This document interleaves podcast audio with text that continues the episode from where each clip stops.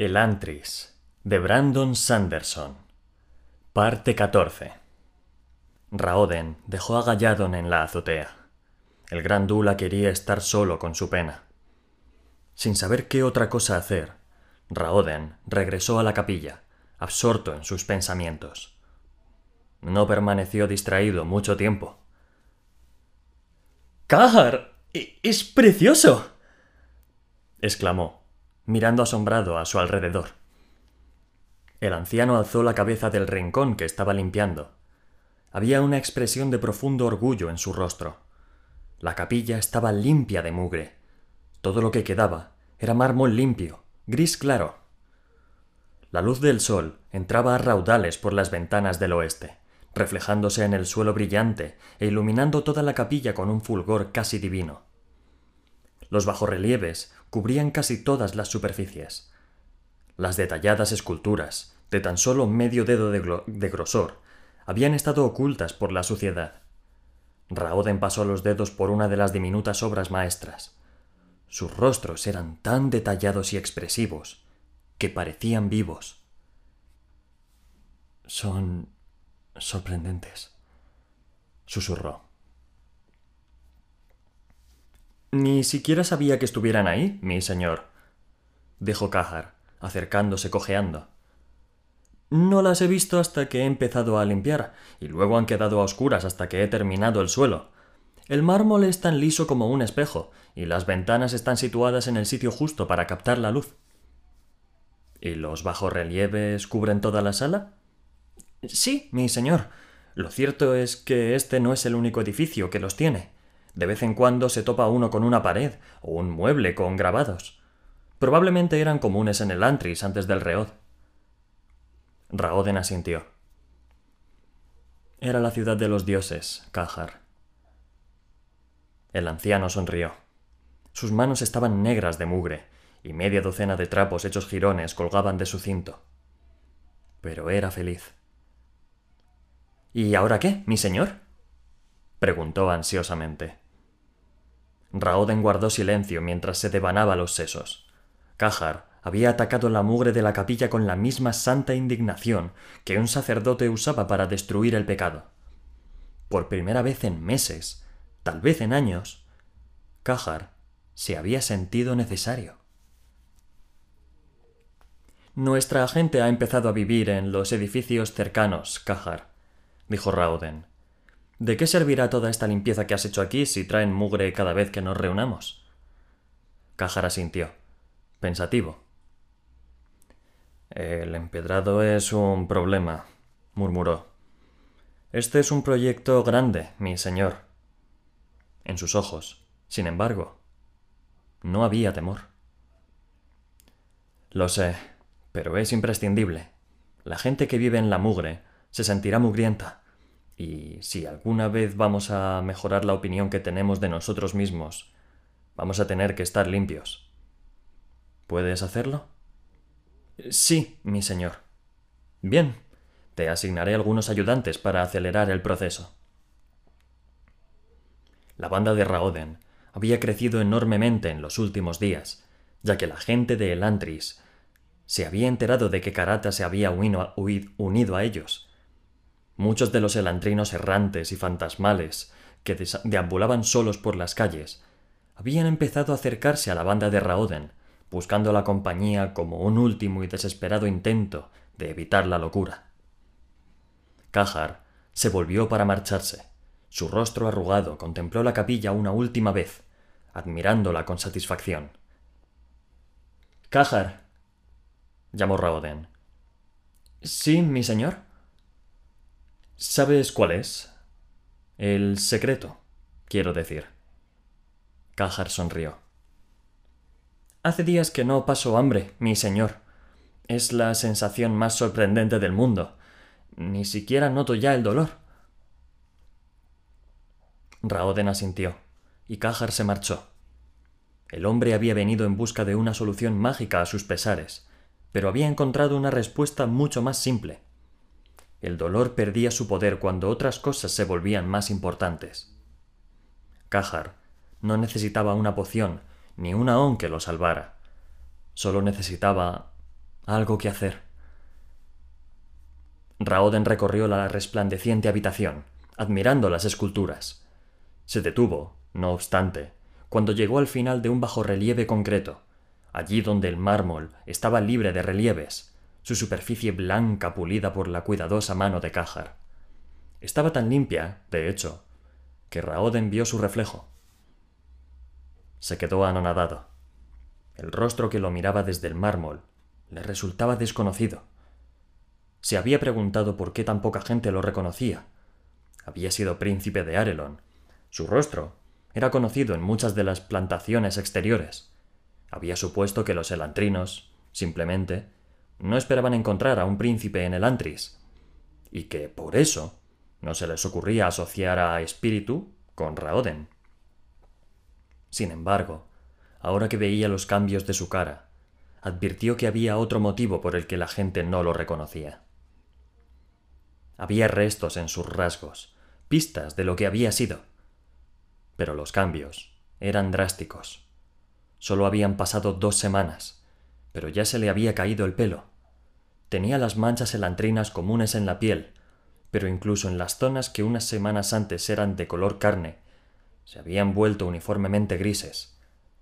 Su piel se arrugaba levemente, sobre todo alrededor de los labios, y sus ojos empezaban a adquirir una expresión hosca. Una vez, antes de su propia transformación, había considerado a los elantrinos cadáveres vivientes, cuya piel se pudría y desgajaba. No era ese el caso. Los elantrinos conservaban la carne y casi toda su figura, aunque su piel se arrugaba y oscurecía. Eran más carcasas arrugadas que cadáveres en descomposición. Sin embargo, aunque la transformación no era tan drástica como había supuesto entonces. Seguía siendo traumático verla en uno mismo. Damos lástima, ¿no? Preguntó Galladon desde la puerta. Raoden se volvió y sonrió, animoso. Podría ser peor, amigo mío. Puedo acostumbrarme a los cambios. Galladon gruñó y entró en la capilla. Tu hombre de la limpieza hace bien su trabajo, Sule. Este libro casi parece libre de la reod. Lo más hermoso, amigo mío, es la manera en que liberó a su limpiador en el proceso. Galladon asintió. Se reunió con Raoden junto a la pared y contempló la multitud de gente que estaba limpiando la zona del huerto de la capilla. Han estado viniendo a puñados, ¿no, Sule? Se han enterado de que ofrecemos algo más que vivir en un callejón. Ni siquiera tenemos que seguir vigilando las puertas. Karata nos trae a todos los que puede rescatar. ¿Cómo pretendes tenerlos ocupados a todos? El huerto es grande y ya casi está despejado. El Antris es una ciudad enorme, amigo mío. Encontraremos cosas para mantenerlos ocupados. Galladon observó a la gente trabajar, los ojos inescrutables, parecía haber superado su pena, por el momento. Hablando de trabajo, empezó a decir Rauden, hay algo que necesito que hagas. ¿Algo para mantener mi mente apartada del dolor, Sule? Podríamos decir que sí. Sin embargo, este proyecto es un poco más importante que el de limpiar basura. Raoden le indicó a Galladon que lo siguiera mientras se dirigía al fondo de la sala y sacaba una piedra suelta de la pared. Rebuscó dentro y sacó una docena de bolsitas de grano. Como granjero, ¿cómo juzgarías la calidad de esta semilla?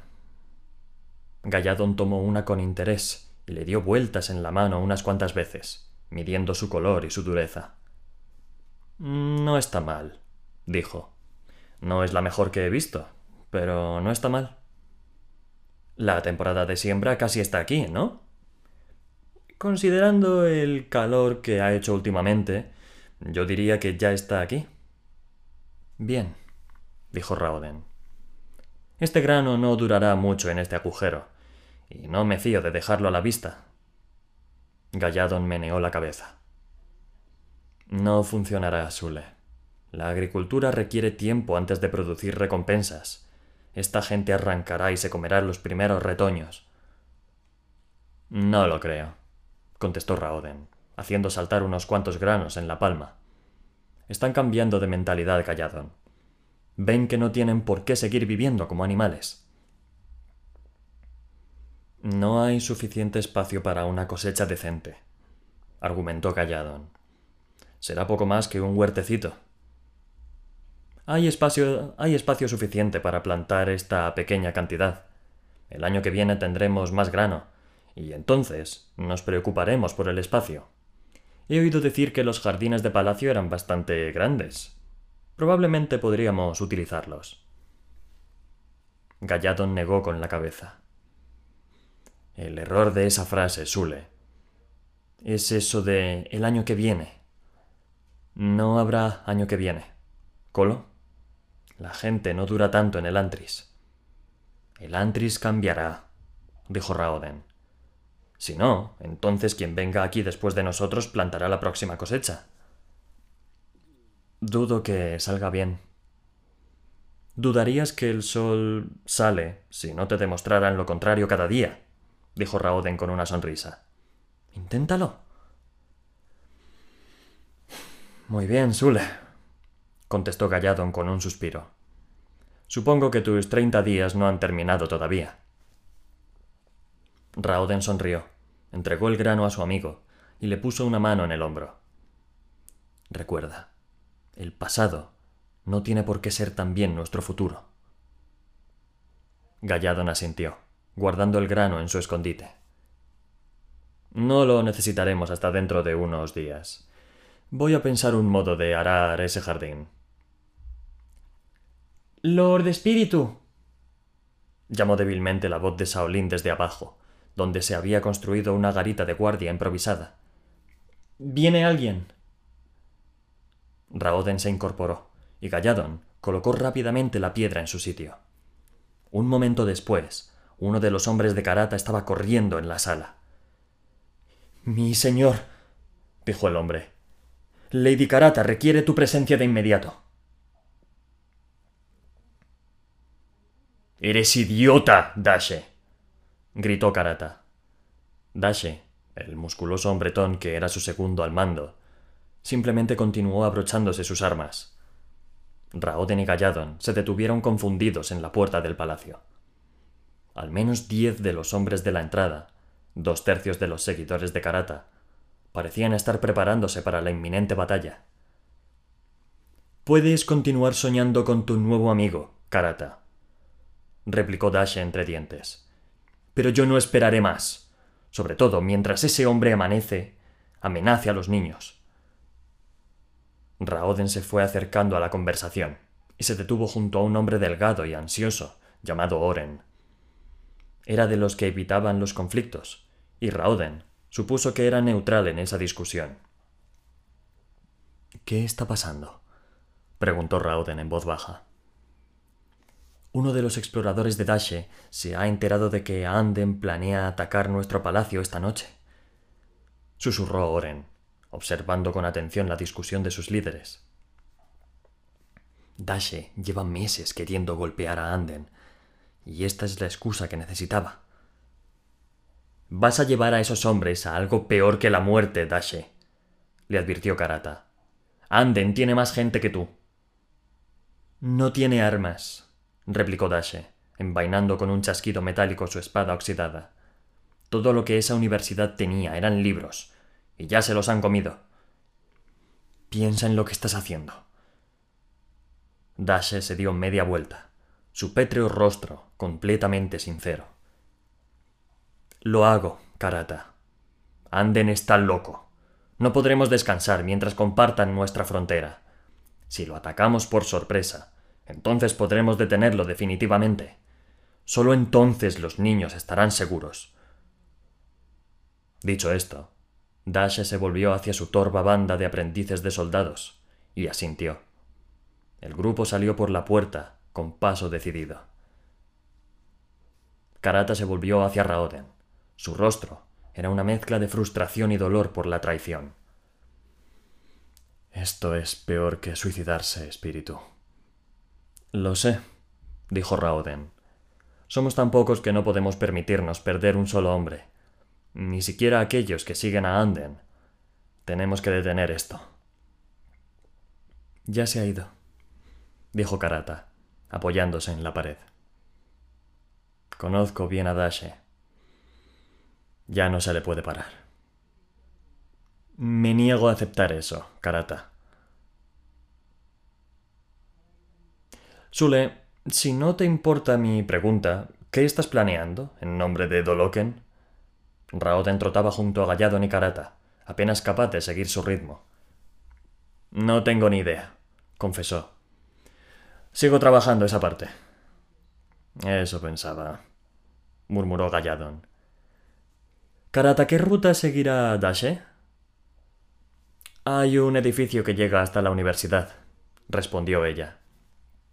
Su pared se desmoronó hace tiempo y algunas de las piedras abrieron un agujero en su muralla. Estoy seguro de que Dashe intentará entrar por ahí. Supone que Anden no conoce la brecha. Llévanos, dijo Raoden. Pero sigue una ruta diferente. No quiero toparme con Dashe. Karata asintió, guiándolos por una calle lateral. El edificio que había mencionado era una estructura baja, de un solo piso.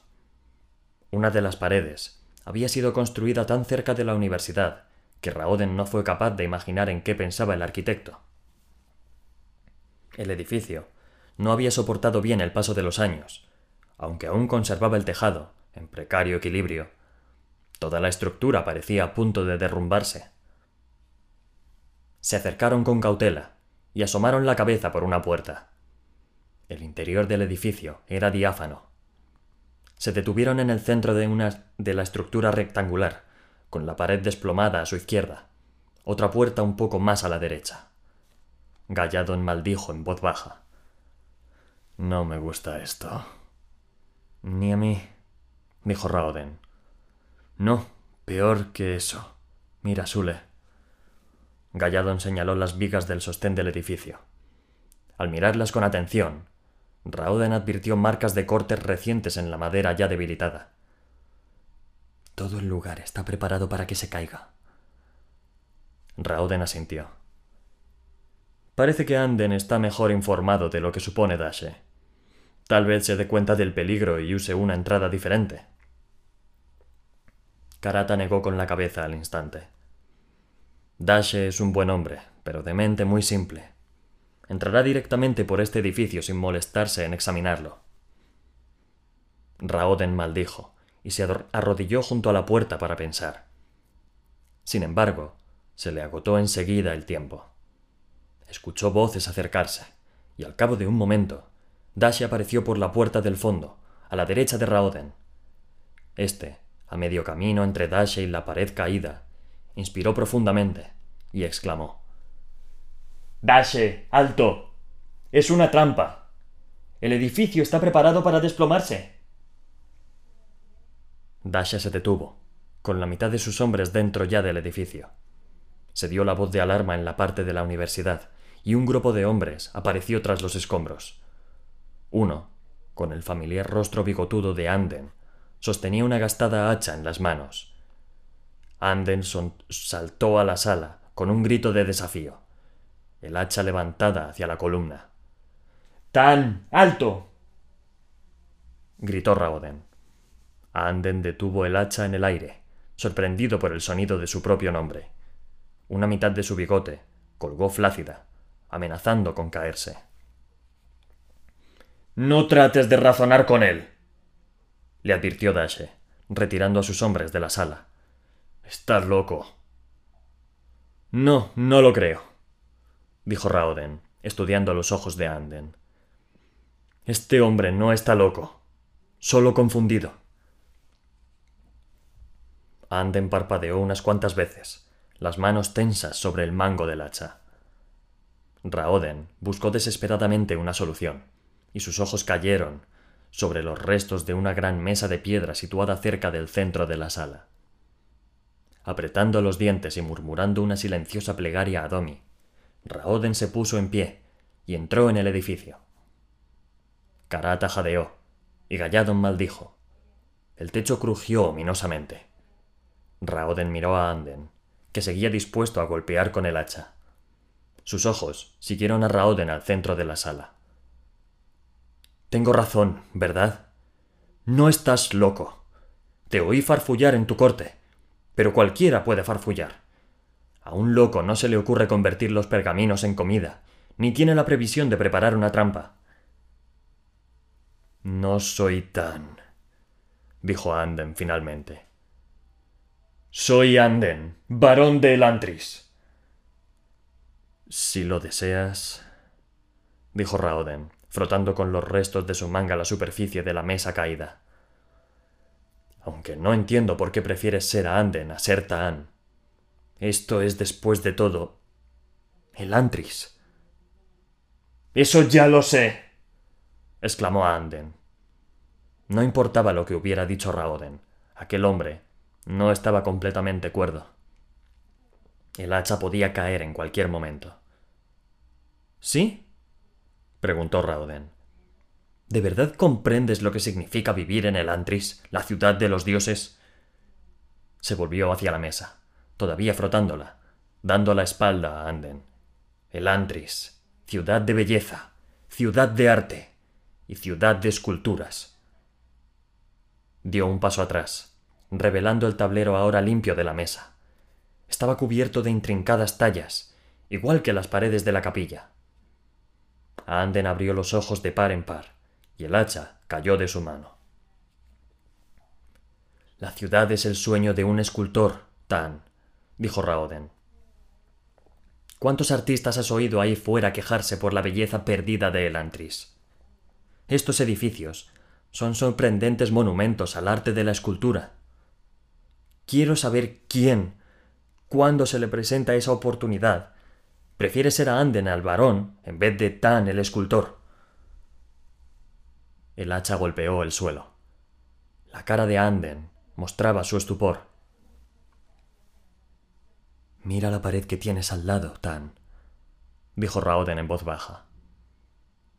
El hombre se volvió, rozando con los dedos un bajo relieve oculto por la suciedad. Se subió la manga, y su brazo tembló cuando frotó la mugre. Domi misericordioso, susurró. Es, es precioso.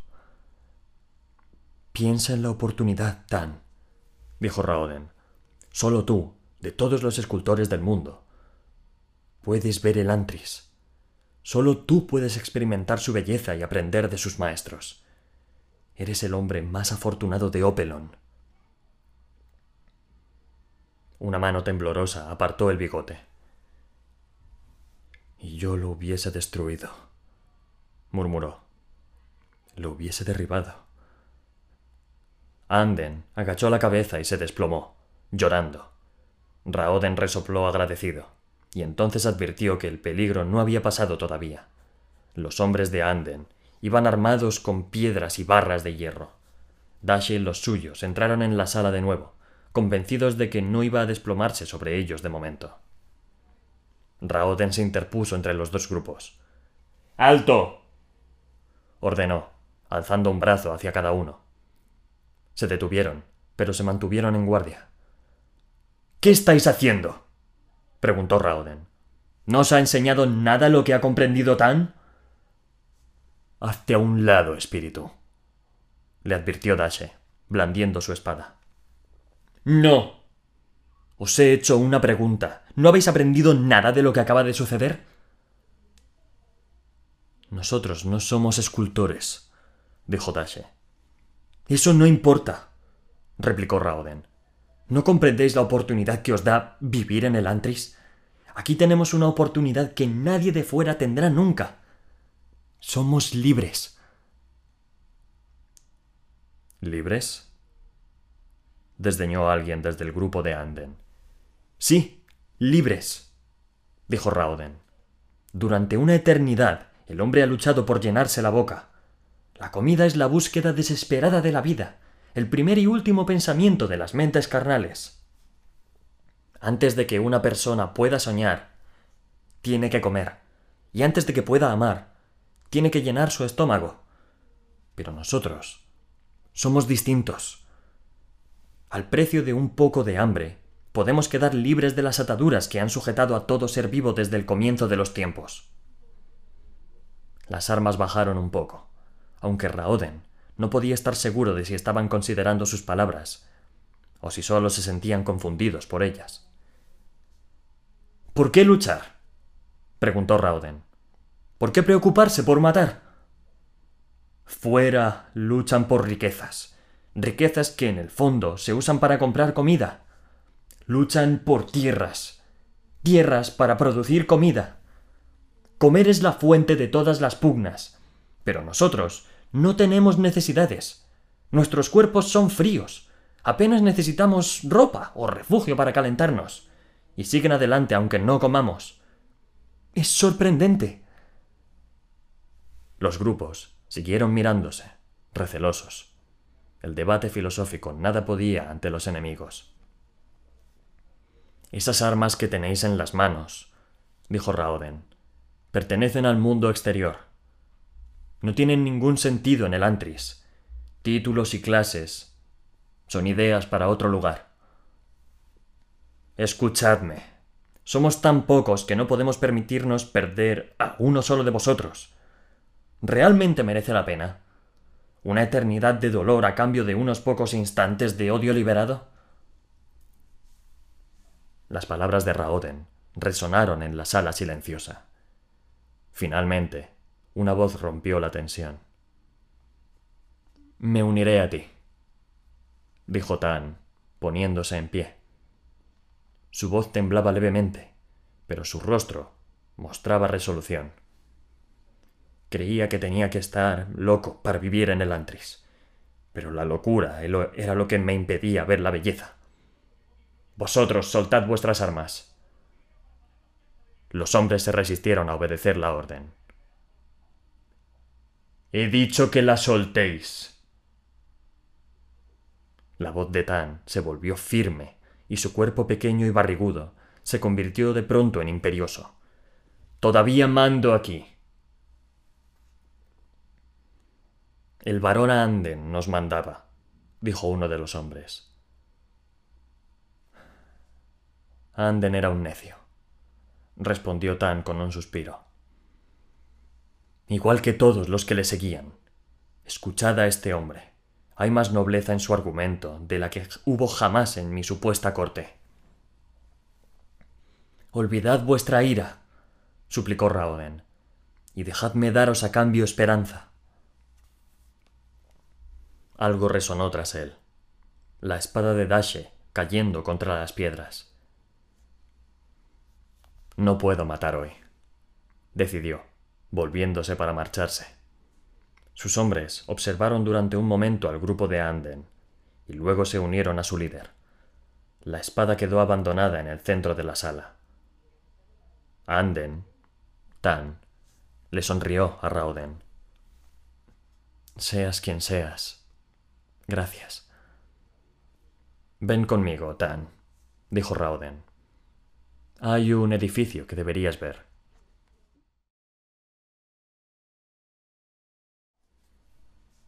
Sarene entró en el salón de baile de palacio, con una larga bolsa negra al hombro. Varias mujeres se quedaron boquiabiertas. ¿Qué? preguntó. Es por tu ropa, querida respondió finalmente Daora. Estas mujeres no están acostumbradas a estas cosas.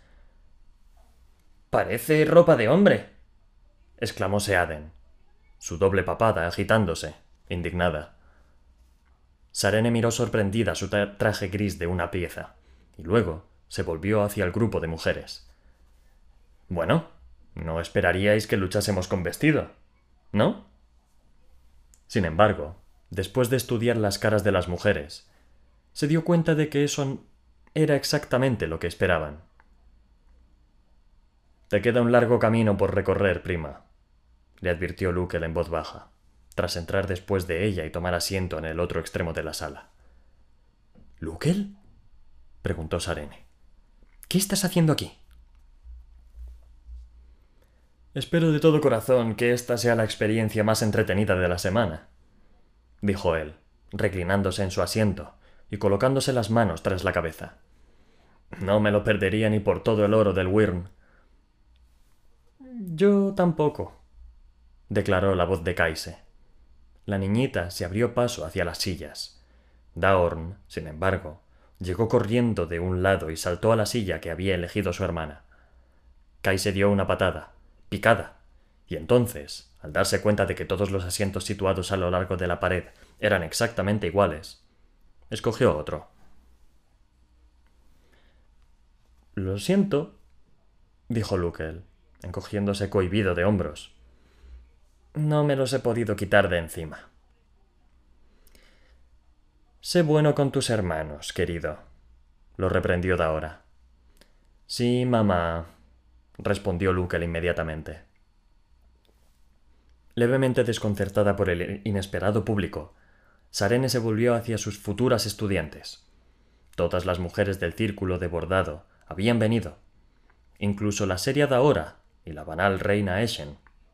La ropa y el comportamiento de Sarene podían mortificarlas, pero su ansia de independencia era mayor que su indignación. Sarene permitió que la bolsa resbalara por su hombro hasta llegar a sus manos. Abrió los cierres y rebuscó dentro para sacar una de sus espadas de práctica. La hoja larga y fina produjo un leve sonido metálico cuando la liberó y el grupo de mujeres se apartó. Esto es un sire, dijo Sarene, haciendo unas cuantas fintas en el aire. También se llama Kamir o Gedaver, dependiendo en qué país estemos. Estas espadas fueron creadas en Hador como armas ligeras para los exploradores, pero cayeron en desuso al cabo de unas cuantas décadas.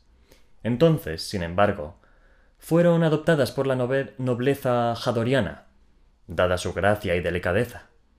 Los duelos son corrientes en Hador, y el estilo rápido y limpio de la esgrima con Sire requiere una gran habilidad. Recalcó sus frases con unos cuantos mandobles y fintas, movimientos que nunca hubiese utilizado en un combate real, pero que de todas formas parecían buenos. Las mujeres quedaron cautivadas. Los dulas fueron los primeros en hacer de la esgrima un deporte en vez de un medio para matar al hombre que había decidido cortejar a la misma mujer, continuó Sarene. Colocaron este pequeño botón en la punta y quitaron el filo de la hoja. El deporte pronto se hizo bastante popular entre los republicanos. La neutralidad de los dulas mantenía al país apartado de las guerras, y por eso una forma de combate que no tuviera aplicaciones marciales resultaba atrayente. Además de quitar la punta y el filo, establecieron la prohibición de golpear ciertas partes del cuerpo. La esgrima no llegó a Arelon, porque los elantrinos rechazaban cualquier cosa parecida a un combate, pero fue muy bien recibida en Teod, con un cambio notable. Se convirtió en deporte de mujeres. Los hombres teoisos prefieren competiciones más físicas, como las justas o los enfrentamientos con espadas anchas. Para una mujer, sin embargo, el sire es perfecto. La hoja ligera nos permite hacer pleno uso de nuestra destreza. Y, añadió, mirando a Lukel con una sonrisa, y capitalizar nuestra inteligencia superior. Dicho esto, Sarene sacó una segunda hoja y se la lanzó a la joven Teorena, que estaba a la cabeza del grupo. La muchacha pelirroja atrapó la espada con expresión confusa. Defiéndete, la desafió Sarene, alzando su hoja y adoptando una postura de ataque. Torena empuñó el sire con torpeza, tratando de imitar la postura de Sarene. En cuanto ésta atacó, Torena abandonó su posición con un gritito de sorpresa,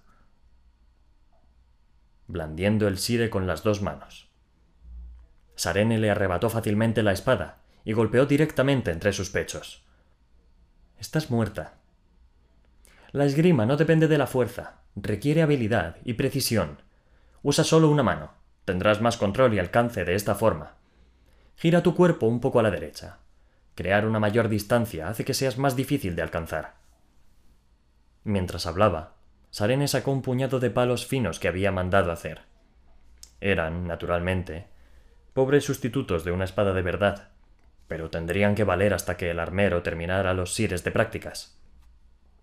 Después de que cada mujer recibiera un arma, Sarene empezó a enseñarles cómo tirarse a fondo. Fue un trabajo difícil, mucho más difícil de lo que Sarene había esperado. Se consideraba una tiradora decente, pero nunca se le había ocurrido que tener un conocimiento era completamente distinto a transmitir ese conocimiento a los demás. Las mujeres encontraban modos completamente imposibles de sostener sus armas. Tiraban de modo salvaje, se asustaban de las hojas que veían venir y se pisaban el vestido. Al cabo de un rato, Sarene las dejó practicando sus movimientos. No se fiaba de que probaran unas contra otras hasta que tuvieran la ropa y las caretas adecuadas. Y se sentó junto a Lukel con un suspiro. Un trabajo agotador, ¿no, prima? preguntó él, obviamente disfrutando del espectáculo de ver a su madre tratando de manejar una espada con un vestido. No tienes ni idea, contestó ella, secándose la frente. ¿Estás seguro de que no quieres intentarlo? Luke alzó las manos. Puede que sea extravagante en ocasiones, prima, pero no soy estúpido. El rey Edon pondría en la lista negra a cualquier hombre que tomara parte en una actividad supuestamente degradante.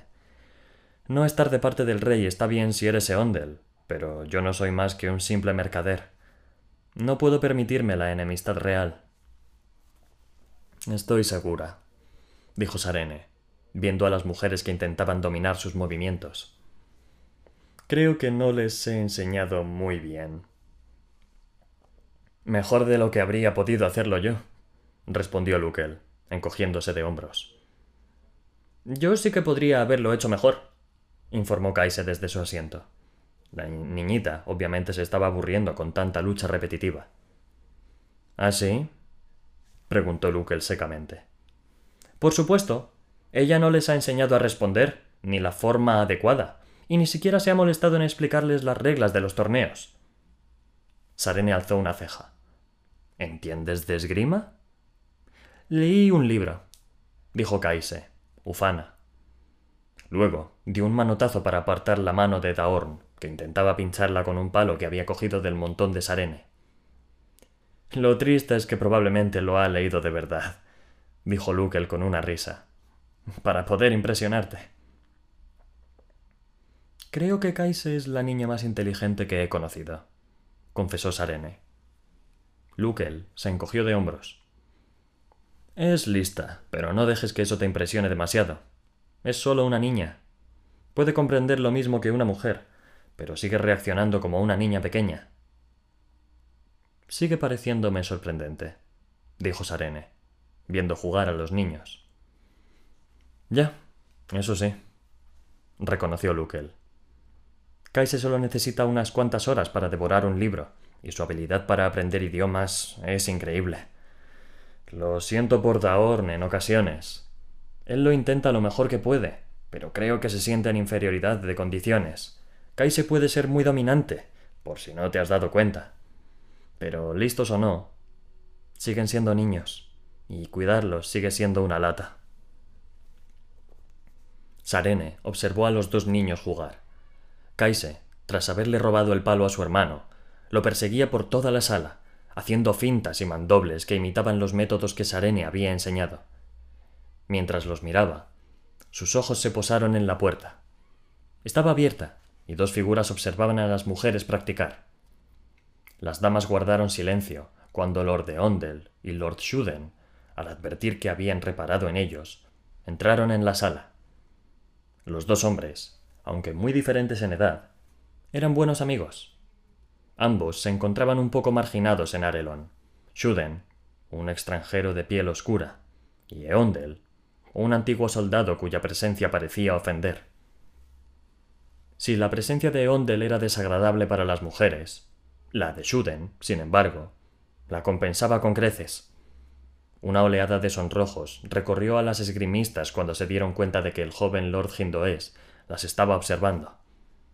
Varias de las muchachas más jóvenes se agarraron a los brazos de sus amigas, susurrando excitadas. El propio Shuden se ruborizó por tanta atención. Eondel, sin embargo, ignoró las reacciones de las mujeres. Caminó entre las alumnas con ojos reflexivos. Finalmente, tomó un palo, se colocó en posición e inició una serie de tiradas y fintas. Después de probar el arma, asintió, la descartó y se acercó a una de las mujeres. Sostén la, la madera así, instruyó, colocándole bien los dedos. La agarrabas demasiado fuerte y perdías flexibilidad. Ahora coloca el pulgar en la parte superior de la empuñadura para mantenerla apuntando en la dirección correcta. Da un paso atrás y lánzate. La mujer, Atara, obedeció. Molesta porque Ondel se había atrevido a tocarle la muñeca. Su ataque, sorprendentemente, fue recto y bien dirigido, un hecho que sorprendió a Atara más que a nadie. Eondel se movió entre el grupo, corrigiendo con cuidado postura, sujeción y movimiento. Atendió a cada mujer, dando consejos acerca de los diferentes problemas individuales. Después de unos breves minutos de instrucción, los ataques de las mujeres se volvieron más concentrados y precisos de lo que Sarene hubiese creído posible. Eondel se retiró con una expresión satisfecha. Espero que no te haya ofendido mi intrusión, Alteza. En absoluto, mi señor, le aseguró Sarene, aunque sentía una puñalada de celos. Había que ser toda una mujer para reconocer una habilidad superior cuando la veía, se dijo a sí misma. Obviamente tienes talento, dijo el hombre, pero pareces tener poca experiencia enseñando a los demás. Sarene asintió. Eondel era comandante militar. Probablemente había pasado décadas instruyendo a novatos en las reglas básicas de la lucha. Sabes mucho de esgrima, mi señor. Me interesa, dijo Eondel, y he visitado Duladel en numerosas ocasiones. Los Dulas se niegan a reconocer la habilidad guerrera de un hombre, a menos que sepa esgrima, no importa cuántas batallas haya ganado. Sarene se levantó y recogió sus sires de prácticas. ¿Quieres tirar entonces, mi señor? preguntó, probando una de las hojas. Eondel pareció sorprendido. Yo nunca me he enfrentado a una mujer, Alteza. No creo que sea adecuado. Tonterías, dijo ella, lanzándole una espada. En guardia. Entonces, sin darle ninguna posibilidad de negarse, atacó. Eondel vaciló al principio, sorprendido por su súbita acción. No obstante, su adiestramiento como luchador se impuso pronto y empezó a detener los ataques de Sarene con sorprendente habilidad. Por lo que había dicho, Sarene había supuesto que su conocimiento de la esgrima sería superficial, estaba equivocada. Eondel se lanzó a la lucha con decisión. Su hoja hendía el aire tan rápidamente que era imposible seguirla, y solo años de entrenamiento y estrategia ayudaron a Sarene a detenerla. La sala resonó con los golpes del metal contra el metal, y las mujeres se detuvieron a mirar mientras sus dos instructores se enzarzaban en batalla. Sarene no estaba acostumbrada a tirar con alguien tan bueno como Eondel, no solo era tan alto como ella, lo cual anulaba cualquier ventaja, sino que tenía los reflejos y el entrenamiento de un hombre que se ha pasado toda la vida combatiendo. Los dos se abrieron paso entre la multitud, usando mujeres, sillas u otros objetos al azar para contrarrestar el ataque del oponente. Sus espadas chasqueaban y se agitaban, se abalanzaban y se retiraban dispuestas a bloquear. Eondel era demasiado bueno para ella. Podía contenerlo, pero estaba tan ocupada con la defensa que no tenía tiempo para atacar. Con el sudor corriéndole por el rostro, Sarene fue agudamente consciente de que todos en la sala la estaban observando. En ese momento, algo cambió en la actitud de Ondel. Se debilitó levemente, y Sarene golpeó por instinto. La punta roma de su espada se abrió paso en sus defensas y lo alcanzó en el cuello. Eondel sonrió. No tengo más remedio que rendirme, mi señora, dijo. De repente, Sarene se sintió muy avergonzada de haber puesto a Eondel en una situación en la que, obviamente, había tenido que dejarla ganar para que no quedara mal delante de las demás. Eondel hizo una reverencia, y Sarene se sintió como una tonta. Se dirigieron a un lado de la sala y aceptaron las copas que les ofreció Lukel, felicitándolos por la actuación. Mientras Sarene bebía, advirtió algo. había estado invirtiendo su tiempo en Arelon como si hubiera una competición, cosa que hacía con la mayoría de sus empresas políticas. Un juego complejo, pero divertido. Arelon era diferente. Eondel la había dejado ganar porque quería proteger su imagen. Para él, no se trataba de ningún juego. Arelon era su nación, su pueblo, y estaba dispuesto a hacer cualquier tipo de sacrificio para protegerlo. Esta vez es diferente, Sarene. Si fallas, no perderás un contrato comercial o unos derechos de construcción. Perderás vidas, vidas de personas reales. El pensamiento la hizo reflexionar. Eondel miró su copa y alzó las cejas, escéptico. ¿Solo es agua? preguntó, mirando a Sarene. El agua es buena para todos, mi señor. No estoy tan seguro de eso, dijo Eondel. ¿De dónde la habéis sacado? La hice hervir y luego la colé entre dos cubos para restaurar su sabor, dijo Sarene. No iba a dejar que las mujeres se emborracharan mientras intentaban practicar. El vino areleno no es tan fuerte, prima, recalcó Lukel. No es lo bastante fuerte, replicó Sarene. Bebe, Lord Eondel. No queremos que te deshidrates. Eondel obedeció aunque mantuvo su expresión de insatisfacción. Sarene se volvió hacia sus estudiantes, con intención de ordenarles que volvieran a sus prácticas. Su atención, sin embargo, había, había sido capturada por otra cosa. Lord Shuden se encontraba al fondo de la sala. Tenía los ojos cerrados y se movía lentamente, realizando una delicada serie de gestos. Sus tensos músculos ondulaban y sus manos giraban trazando en el aire lazos controlados, mientras su cuerpo fluía en respuesta. Aunque sus movimientos eran lentos y precisos, el sudor brillaba en su piel. Era como una danza. Shuden daba largos pasos, alzando las piernas en el aire, apuntando con los dedos, antes de colocarlos en el suelo. Sus brazos estaban siempre en movimiento, los músculos extendidos y tensos, como si luchara contra una fuerza invisible. Lentamente, Shuden aceleró.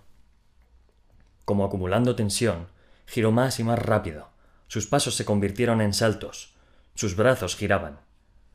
Las mujeres observaban en silencio, los ojos muy abiertos, más de una boquiabierta. Los únicos sonidos eran los del viento que producían los movimientos de Shuden y el golpeteo de sus pies. Se paró de repente, tras aterrizar con un último salto y golpear con ambos pies al unísono, los brazos extendidos, las manos abiertas. Dobló los brazos hacia adentro, como si fueran dos pesadas puertas al cerrarse. Entonces inclinó la cabeza y exhaló profundamente. Sarene dejó que el momento flotara en el aire antes de murmurar. Ahora nunca conseguiré que se concentren. Eondel rió en voz baja.